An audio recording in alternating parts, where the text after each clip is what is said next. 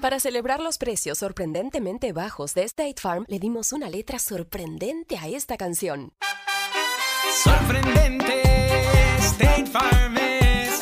Con esos precios tan bajos, ahorro mes a mes. Sorprendente, State Farm es. Yo quiero esos precios bajos, ahorrar es un placer. Como un buen vecino, State Farm está ahí.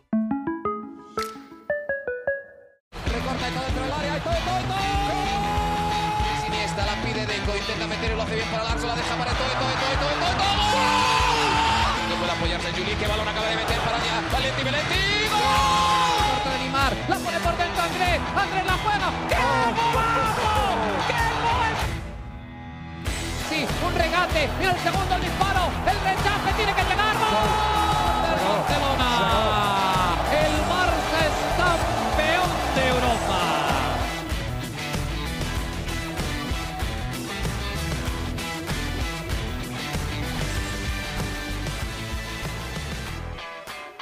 Hola amigos de ADN Barça, bienvenidos nuevamente a nuestro podcast.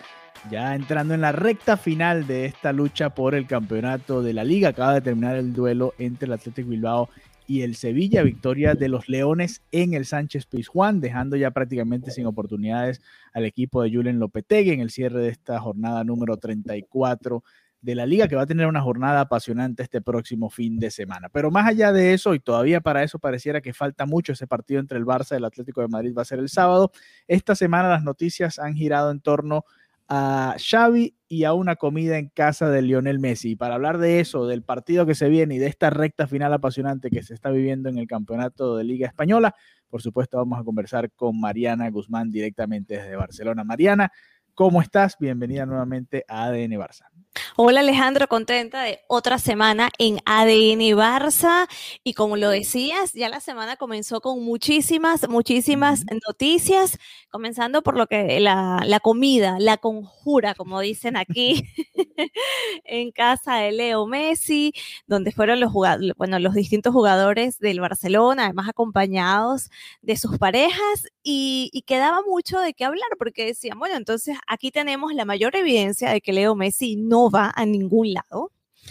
eh, que no es una despedida, que lo que está es trabajando, eh, uniendo al equipo de cara a este último tramo de la temporada, una parte muy importante. Además, esta semana es importantísima, importantísima y apasionante. Así que buen momento de Leo Messi para hacer esa reunión, para ejercer su rol de capitán, de, de unir. Y por supuesto, las noticias de Xavi que no paran. Esto, yo creo que, yo creo que los rumores de Xavi no van a parar hasta que Xavi se vuelva el próximo técnico del Fútbol Club Barcelona, porque mes tras mes se aviva esa posibilidad, ¿no?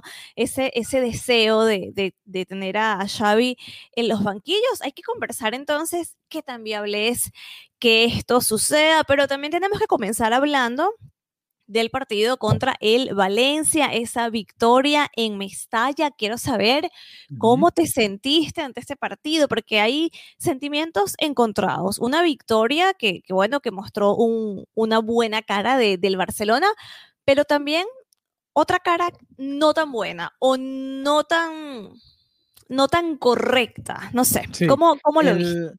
Bueno, primero hay que recordarle, bueno, el, aficionado al Barça sabe muy bien que Mestalla siempre ha sido un estadio complicado. El Valencia de por sí siempre se le, juega bien al Barça y a los grandes en general. Fíjate que el, el Valencia está más cerca de la zona de descenso que de Europa realmente y sin embargo le ha hecho muy buenos partidos a tanto al Atlético como al Real Madrid. Al, bueno, al Atlético casi le llega a empatar en un par de ocasiones, al Real Madrid le ganó, lo goleó ahí en, ahí en Mestalla y al Barça le venía de empatarle en el Camp Nou. Así que eh, era un rival complicado, era de esas eh, salidas difíciles que le quedaban al Barça en, este cierre de campaña. Eh, y además venía justo después, y apenas dos días después de esa derrota ante el Granada, ¿no? Entonces quedaba ese miedo y el Barça estuvo minutos fuera de la lucha por el título, así como se cayó el Sevilla esta tarde en casa, el Barça también se pudo haber caído si, si perdía en ese partido o si empataba ese partido en Mestalla contra el Valencia. Eh, un partido complicado, típico del Barça que empieza jugando muy bien, tiene ocasiones de gol, no consigue concretar las ocasiones de gol, la más clara la de Pedri al minuto 2 apenas, era para empezar ese partido ganando de una vez, también tuvo otra de Araujo en un tiro libre de Messi, que por poco termina en gol, en fin, lo que ya conocemos, ¿no? El Barça domina, llega, crea ocasiones, no concreta y después lo termina sufriendo un poquito más del, de lo que debería, ¿no? Como dicen, eh, al que no hace, le hacen. Típico, típico, y sucedió lo mismo contra el Granada, Simplemente, bueno, contra el Granada no nos dio tiempo de, reaccionar. Ahora, ese partido, a ver, el gol del Valencia, por ejemplo, para mí había falta sobre Ter Stegen, había una obstrucción del jugador del Valencia. Para mí no. Para ti no, para mí sí. Para mí no. De, Gabriel Paulista, porque fíjate que en el área pequeña no, no puedes ni rozar al portero. Y el jugador del Valencia lo toca. Y ahí la regla es, muy clara, ¿no? En, mi opinión. Pero bueno, eh, no se pitó, se fue al bar, se revisó, que es lo que uno pide y bueno, dictaminaron que, que no era falta. Eh, después llega el, el, gol del empate para el Barça de manera muy extraña, pero lo bueno es que fue muy rápido, ¿no? No, no hubo tiempo quizás para, para que el pánico entrara en, en el cuerpo de, de, todo el barcelonismo, porque, a ver, eh, creo que fueron dos, tres minutos, ¿no? Entró. Pero fue muy rápido, a ver, el, el, el penal llega al minuto cincuenta y tanto, a ver, fue, fue muy rápido, la verdad, y, y fue muy claro el penal también, el, el, defensor estira la mano y, y el pase ah, no, iba esto sí, era muy, muy claro una mano. Lo extraño aquí es que Messi volvió a fallar el, el penal, ¿no? Falló en las dos eh, en las dos vueltas contra el Valencia, falló un penal. Extraño en él, ¿no? Em, y al final, fíjate. Pero lo metió. fíjate lo extraño de esa jugada. El que llega al rebote es Sergio Busquets. Me acordé de ti. me acordé de ti, me acordé de ti, que lo sepas. Y hay que darle crédito porque él no es de los más rápidos del equipo, pero fíjate, tuvo el buen timing para llegar primero que los defensores de Valencia a ese rebote, meter un centro que si bueno, es, parte de eh, la jugada en caliente, pero el defensor de Valencia, si viene Busquets a, centrar de zurda o a pegarle de zurda, yo le doy, bueno, pégale, no hay problema. Eh, no va a ser gol Busquets, eh, nunca le pega al arco Busquets de derecha, menos de zurda. Pero bueno, llegó, el rebote le cayó a Pedri, Pedri por poco hace gol. Pedri tiene poca suerte también frente al arco, ¿no? Cada vez que dispara o pasa cerca o se la sacan en la raya y le queda el rebote al, al que siempre le quedan los rebotes, ¿no? Al, que tiene el imán para el gol a Messi y termina marcando ese gol de más de, empuje y de atrompicones, pero también como que le levantó un poquito más el, el ánimo al Barça con ese gol. Y lo bueno también es que llegó el segundo rápidamente eh, también, y eso le da al Barça, le dio un poquito de, respiro, ¿no? Un centro de Alba, cabezazo de De Jong, otra muy buena parada de Silicin, que tuvo un partidazo y, sacó un balón que parecía imposible sacar, así como Unai Simón hoy eh, del Atlético contra el Sevilla, que sacó varias impresionantes. Y bueno, estaba ahí Griezmann, que parece también estar endulzado, ¿no? En estos últimos partidos. Eh, ha venido jugando muy bien. De hecho, no, el único de, los últimos seis, en el único que no ha marcado fue ante el Granada y dio la asistencia a Messi en ese golazo que, armaron entre los dos. Entonces, bueno, le, cae el gol. Este fue uno de los goles más sencillos. Tenías que estar ahí para empujarla ya. Pero bueno, eh, eh crédito también para el francés de, estar ahí y de estar presente y, ser parte de, ese. Y, eh, ese momento. Y después el golazo, ya va el golazo. Vamos a comentar el, golazo. de Messi, creo que merece. A ver, vamos a, hablar el de Carlos Soler. También, también los dos. Los dos fueron muy, fue un espectáculo de gol. Muy buenos goles ambos. A ver, primero el, 1-3 que le da un poquito de calma ya al Barça, porque ¿cuántas veces no ha pasado? ¿no? Incluso contra este Valencia se comenzó perdiendo ese partido muy similar en un córner también, gol de Diacabí en el Camp Nou el Barça lo llevó a dar vuelta y, al final lo termina empatando el, Valencia. Aquí era un, un, guion similar, ya se había dado la vuelta al partido, pero con este gol de Messi, golazo de Messi además, eh, que se veía que Messi quedó como picado después del penal, ¿no? Eh, le cambia el, rostro a Messi, como celebró el, gol de la falta, se sacó de encima como un, peso, ¿no? Una presión, una molestia que tenía encima, un enfado y, la verdad que un golazo imparable, ¿no? Por encima de la barrera, le ha costado mucho a Messi, eh, a ver, comparándolo con el Messi anterior, todavía Messi hace muchos más goles que, muchos otros jugadores en, que, la, mayoría. Y, en el planeta, pero, pero sí le, no es lo mismo que antes, ¿no? Que de hecho tuvo un tiro libre en la primera mitad que pasó cerca, se estaba un poquito más cerca del, del área y era un poquito más difícil que, que pudiese llegar a portería pero, pero golazo, golazo de Messi, que además lo aleja en la lucha por el Pichichi. Y menos mal que metió ese golazo, porque después vino un golazo también impresionante de Soler. Que, que, hizo que nos preocupáramos y estuviésemos los últimos 5, 6, 7 minutos ahí eh, pidiendo la hora. El Barça pidió la hora al final en, en Mestalla, pero bueno, estos partidos así eh, son para sufrirlos, ¿no? son todos finales, como hemos venido diciendo. Sin duda, sin duda. Lo que te quería comentar era que el, esos golazos que hace Messi de tiro libre, cuando los hace en el Camp Nou, es alucinante. O sea, eh, de verdad, todo se para, todo el mundo saca el teléfono, todo el mundo hace todo, porque son es como para recordarlo, ¿no? Y, y, tenía las, yo dije, no, esto me hacía falta ver ese, esos golazos así y, estaba picado, por supuesto que estaba picado, es como que me vienen a poner un penal a mí. Toma tu gol y así. Y así fue.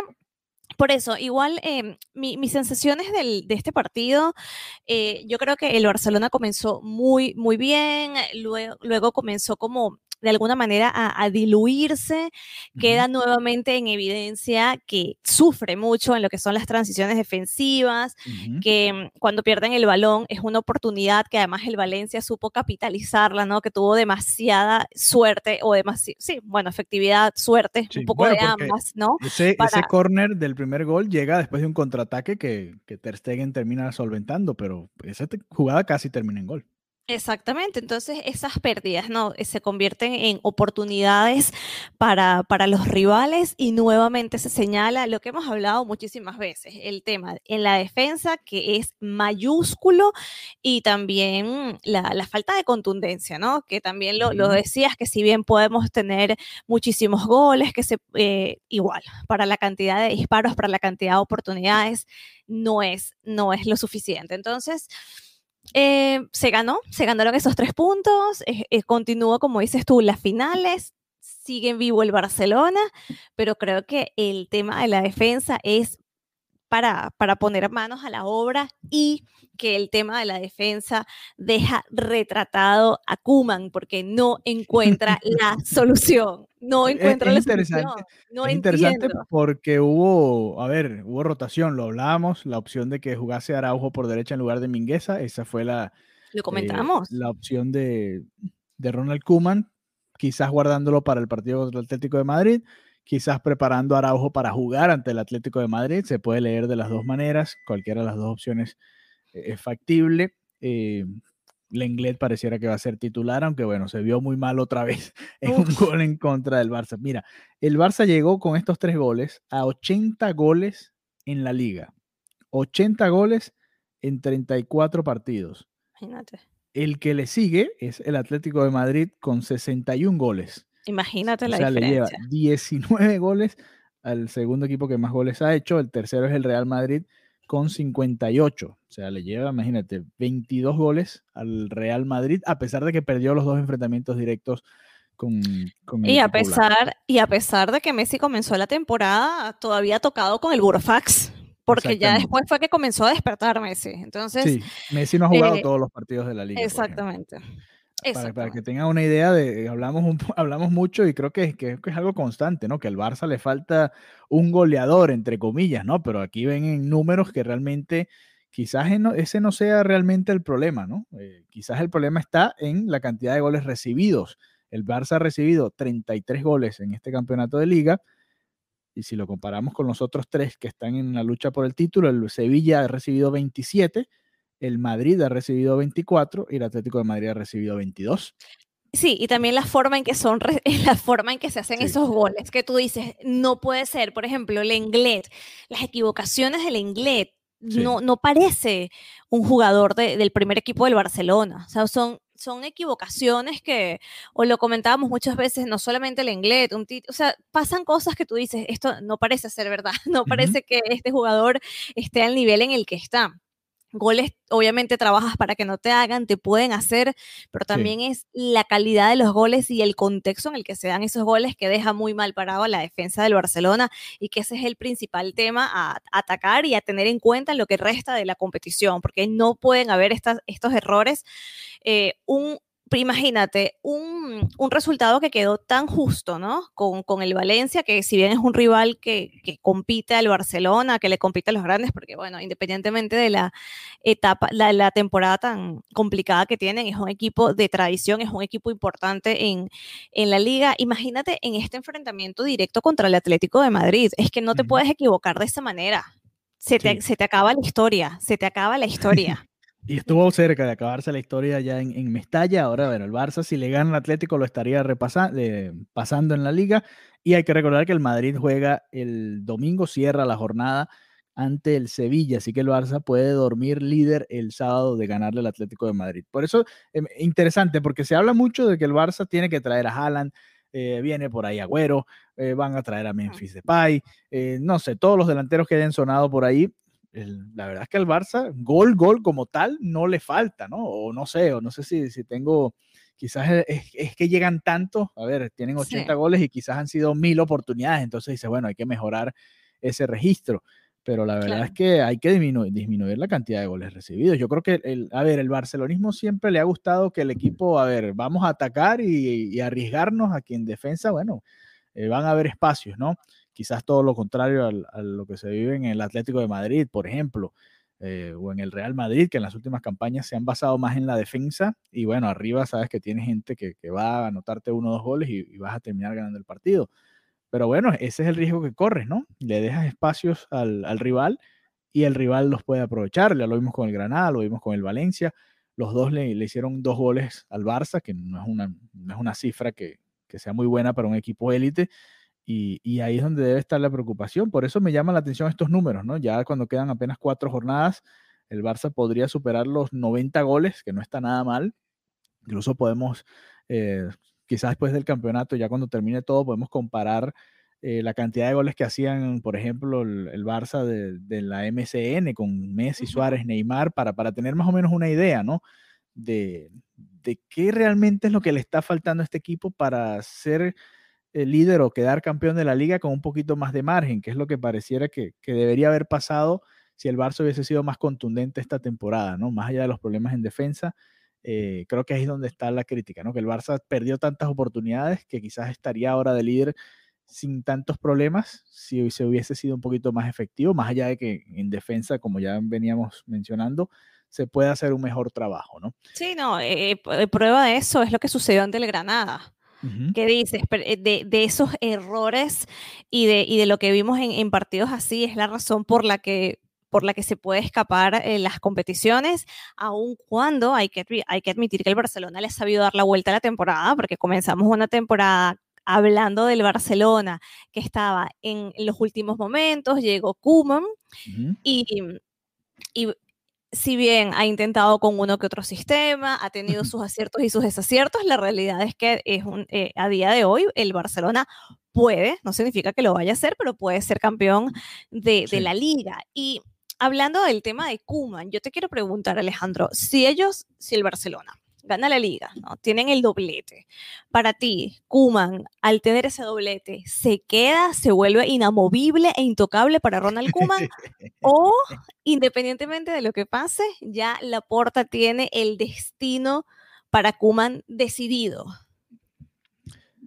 Bueno, a ver, creo que son dos cosas distintas, lo que yo creo que deberían hacer y lo que puede estar pensando la porta. No, no, es, ajá, bueno, el, adelante. Yo, como ya te dije antes, incluso de haber ganado la Copa del Rey, creo que ya Kuman se merecía otra oportunidad desde el comienzo, con un comienzo, digamos, un poquito más normal y menos acontecido, más allá de que no sabemos qué va a pasar con Messi, ojo, creo que hay mucha, mucha alegría por ahí, mucha fanfarria y, y la verdad es que no se sabe qué va a pasar con Messi. Se ha reportado que se va a quedar en el Barça, que al menos un par de años más y que tendría un contrato para después ser embajador, que pasaría por la MLS y todo aquello, uh -huh. pero la verdad es que al sol de hoy no sabemos qué va a pasar. Pero más allá de eso, yo creo que ya Kuman se merece la, la, oportunidad, sobre todo, fíjate, en la segunda vuelta del Barça, más allá de si, bueno, estos últimos cuatro partidos así los, los pierda los cuatro, que no creo que suceda, eh, ya la segunda vuelta fue mucho mejor que la primera, ¿no? Se vio el ajuste, se vio el trabajo del entrenador, también las cosas se fueron dando con Messi, con el resto, todo un, entorno que, que, pudo ayudar un poquito más. Y yo creo que se merece la oportunidad de continuar. ¿Qué pasa con Xavi?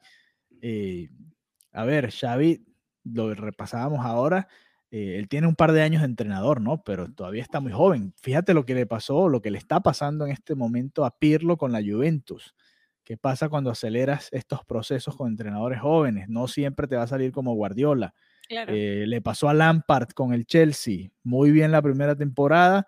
A la segunda que le trajeron una serie de refuerzos importantes, lo terminaron sacando y bueno, ahora el Chelsea con otro entrenador está en semifinales y ojo y no se mete en la final porque realmente contra, ese, contra esta versión del Real Madrid, cuidado y clasifique y se mete en la final. Así que yo creo que no hay que acelerar los procesos, ¿no? Va a llegar un momento ideal para que venga Xavi. Eh, ojo, si Messi llega y dice, mira, no, yo quiero que, que Xavi sea el entrenador y yo me quedo, ya sabemos más o menos qué es lo que va a pasar, ¿no? Pero, pero yo creo, o yo lo que yo haría es... Tú quieres que Kuman se mantenga. Sí, acuérdate que Kuman tiene apenas un año más de contrato. Ojo, cumplir ese año más de contrato y después que venga Xavi no tampoco es tan descabellado, en mi opinión, ¿no? Incluso sería el último año, si firma un contrato de Messi de dos años, sería el último año de Messi, entre comillas, porque no sabemos qué va a pasar, y el primer año completo de Xavi. También podría ser una, despedida ideal, digamos, entre comillas, si lo piensas en el tema Messi. Eh, yo creo que le, le, deberían respetar ese contrato a Kuman. Es más, Kuman debería quedarse en la institución de algún tipo de función ya después de que no, que no sea el entrenador, ¿no? Eh, por lo que es Kuman, ¿no? Más allá de, lo que haya hecho ahora, eh, por lo que representa para el club y, todo eso, es importante tener ese tipo de, personas en la institución. Así que yo le daría el, voto de confianza. En lo deportivo ha respondido, ha resuelto. Se habla mucho de las lesiones del Real Madrid en esta etapa, pero hay que recordar que el Barça tuvo muchísimas lesiones al comienzo de la campaña y Kuman le tocó bueno, a creer a juro en la, en la masía y resolvió muchos problemas así. Eh, creyó en, un jugador joven como Pedri, lo puso incluso por encima de Coutinho en su momento cuando Coutinho estaba saludable, por encima de Griezmann, por ejemplo. Griezmann fue al banco en su momento también, hay que recordarlo. O sea, tuvo decisiones arriesgadas ahí y, le funcionó. Así que yo creo que se merece su oportunidad. ¿Tú cómo lo ves? ¿Qué harías tú? ¿Traerías a Xavi de una vez? Que llegue este verano, que se vaya Kuman, gracias, pero no gracias. Mira, coincido contigo plenamente con el tema de, de, Xavi, de que es muy pronto para él, eh, porque no hay ningún tipo de comparación, ¿no? En lo que él puede, y, siendo totalmente respetuosa, ¿no? Con lo que puede estar en lo que es la liga en Qatar a lo que es el, el Barça, ¿no? Entonces, por esa parte, me parece lo ideal sería que él esté eh, con el Barça B, que, que se fogue, que tenga esa esa práctica, ¿no? Que, sabemos que el ADN Barça lo tiene, pero que, lo recuerde un poco, ¿no? No solamente, ya no como jugador, sino precisamente como, como entrenador. Para mí, no, no creo que sea el momento para que Xavi llegue, aun cuando sé que es una ilusión que tiene la afición del Barcelona. Sin embargo, yo no creo que Kuman se mantenga en los banquillos. Yo creo que la porta simplemente no, como no es una apuesta de la porta y como también el Barcelona, si bien ha mejorado, también hay muchas cosas que no terminan de de, estar del todo bien. Yo creo que Laporta es un hombre que llega con una mentalidad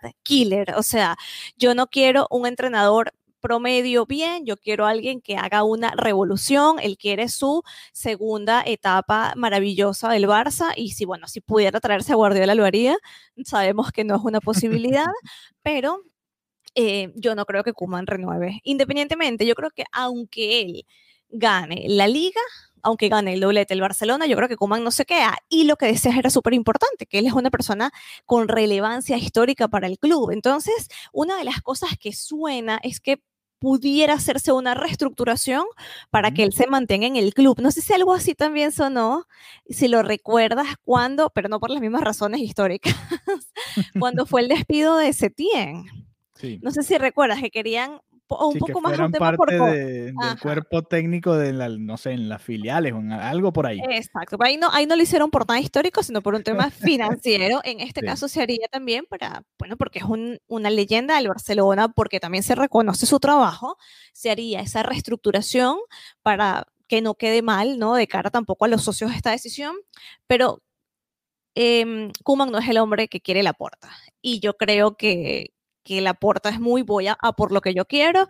Así que independientemente de los resultados obtenidos, para mí él ya está buscando diferentes opciones, tocando las puertas y viendo qué puede hacer, porque él quiere un proyecto que sea estupendamente ganador y, Kuman simplemente, por lo que se sabe de este lado, no le disgusta, no, no hay un problema, pero tampoco el hombre de la puerta. A ver, si para hacer una, bueno, obviamente al final de la temporada podemos hacer una evaluación más completa del trabajo de Kuman, pero también es verdad, yo hablaba de lo positivo, del lado negativo, es cierto que ante los equipos grandes de España, de Europa, le costó al, equipo de Kuman. Solamente le ganaron a la Juventus en, allá, empezando la Champions League sin Cristiano Ronaldo. Buen partido a pesar de todo eso. Y al Sevilla. Son los dos únicos eh, juegos ante grandes que han ganado. Este sábado, por supuesto, tienen otra oportunidad importante para, bueno, si, si ganan ese partido ante el Atlético y ganan el resto, es bastante probable que el Barça sea campeón. Obviamente tienen que esperar un resbalón del Real Madrid que tiene varios eh, encuentros complicados por ahí en el camino, pero eso también es importante, ¿no? Que a la hora de, los partidos grandes, los partidos que más pesan, que el entrenador encuentre la manera de, de poder sacar lo mejor del equipo y eso también va a tener ahí un peso para todo esto. O sea, tú dices que él no renueva, pero o sea, ¿lo sacan de una vez o cumple su contrato hasta el, verano de 2022? No, lo sacan. Se acaba la temporada. Lo sacan. Sí, yo creo. Yo creo, y eso es lo que suena. Hay que ver qué pasa. Hay que ver qué pasa, pero yo, yo no creo que, comience una segunda, otra temporada con, con Kuman en el banquillo. No lo veo, precisamente también por eso que dices. La meta es Europa. Como prioridad el máxima. Que, el Barça tiene que volver a ser competitivo en Europa. Messi, parte de que se quede Messi es eso, ¿no? Que, que le puedan demostrar a él que, que puede volver a competir entre los grandes de Europa eh, rápido, porque a Messi tampoco le quedan muchos años en, su esplendor, ¿no? Más allá de que los números que está poniendo este año en, un momento malo de su carrera son espectaculares. Sí, y que, y que al final no es un favor que se le hace a Messi, es que eso es lo que quiere la afición, lo que quiere la directiva, lo que quieren todos, simplemente competir en Europa y hacer historia como lo han hecho, ¿no? Y como acercarse también, cortar esa distancia que, que cada año se va agrandando entre su competidor directo, que es el Real Madrid en Europa. Entonces, yo creo que, que, esa es una de las razones que, que puede empezar para que Kuman no sea renovado como entrenador. Hay que ver qué tan viable será lo de Xavi, pero, pero Kuman no lo veo. Y hablando de competidor directo, ya para cerrar el episodio de hoy, el partido del sábado, obviamente vamos a hacer una previa especial. Eh, el, probablemente el viernes, vamos a cuadrar ahí para, para ver cómo lo hacemos. Pero bueno, con lo que se tiene hoy, ¿no? Porque no sabemos cómo van a llegar de aquí al viernes, qué pueda suceder, que digan en ruedas de prensa y todo eso va a sumar un poquito más. Vamos a hacer un, especial antes de ese partido. Eh, vamos a estar también con Juan, vamos a estar por allá visitándolo, así que podemos juntarnos los tres.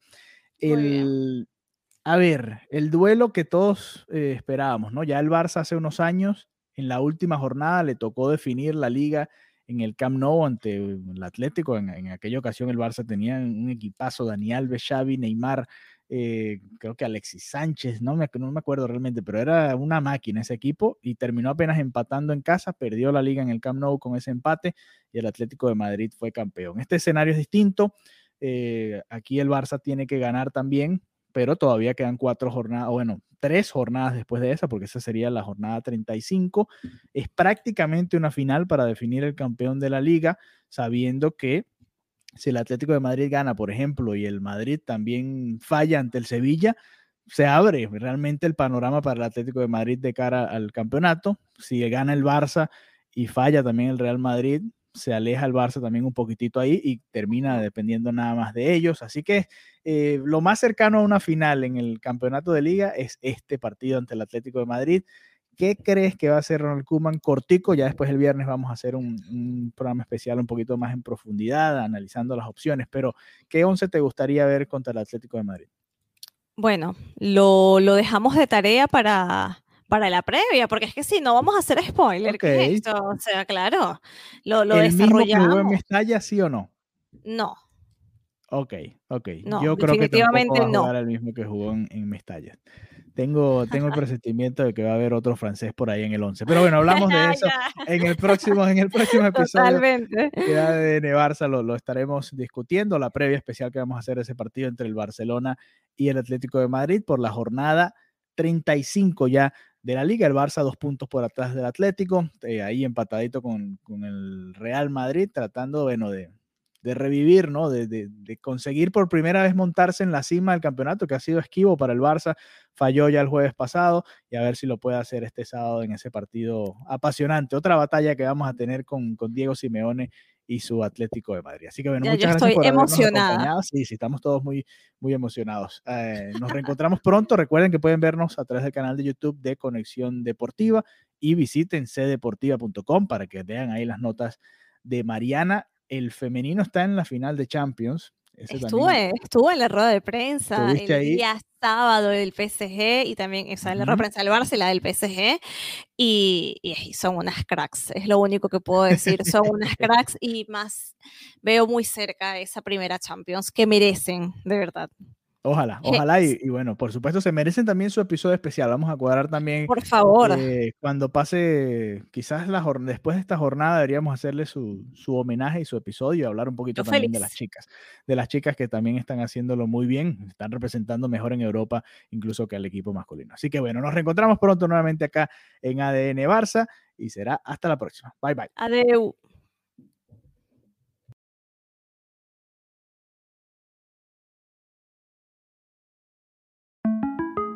Para celebrar los precios sorprendentemente bajos de State Farm, le dimos una letra sorprendente a esta canción.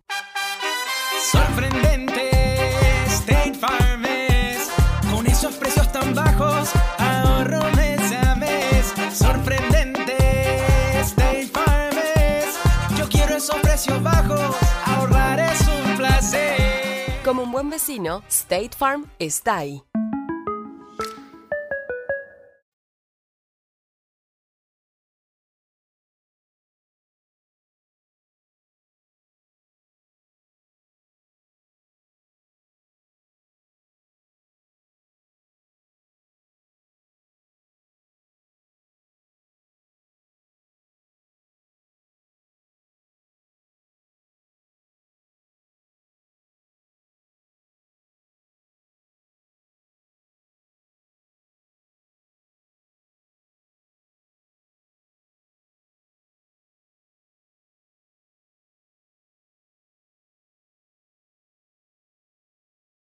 I have PenFed, that's a fact. I have been fed, that's a fact. My credit card purchases get me cash back. My credit card purchases give me cash back. No one else gets these rewards. Sergeant, that is just plain untrue. What in tarnation? Sir, PenFed's Paracash Rewards Card isn't just for military members. Anyone can get cash back on all purchases. Ah, Figgins, you've ruined my favorite song. PenFed Credit Union. Visit penfed.org slash powercash. To receive any advertised product, you must become a member of PenFed, insured by NCUA.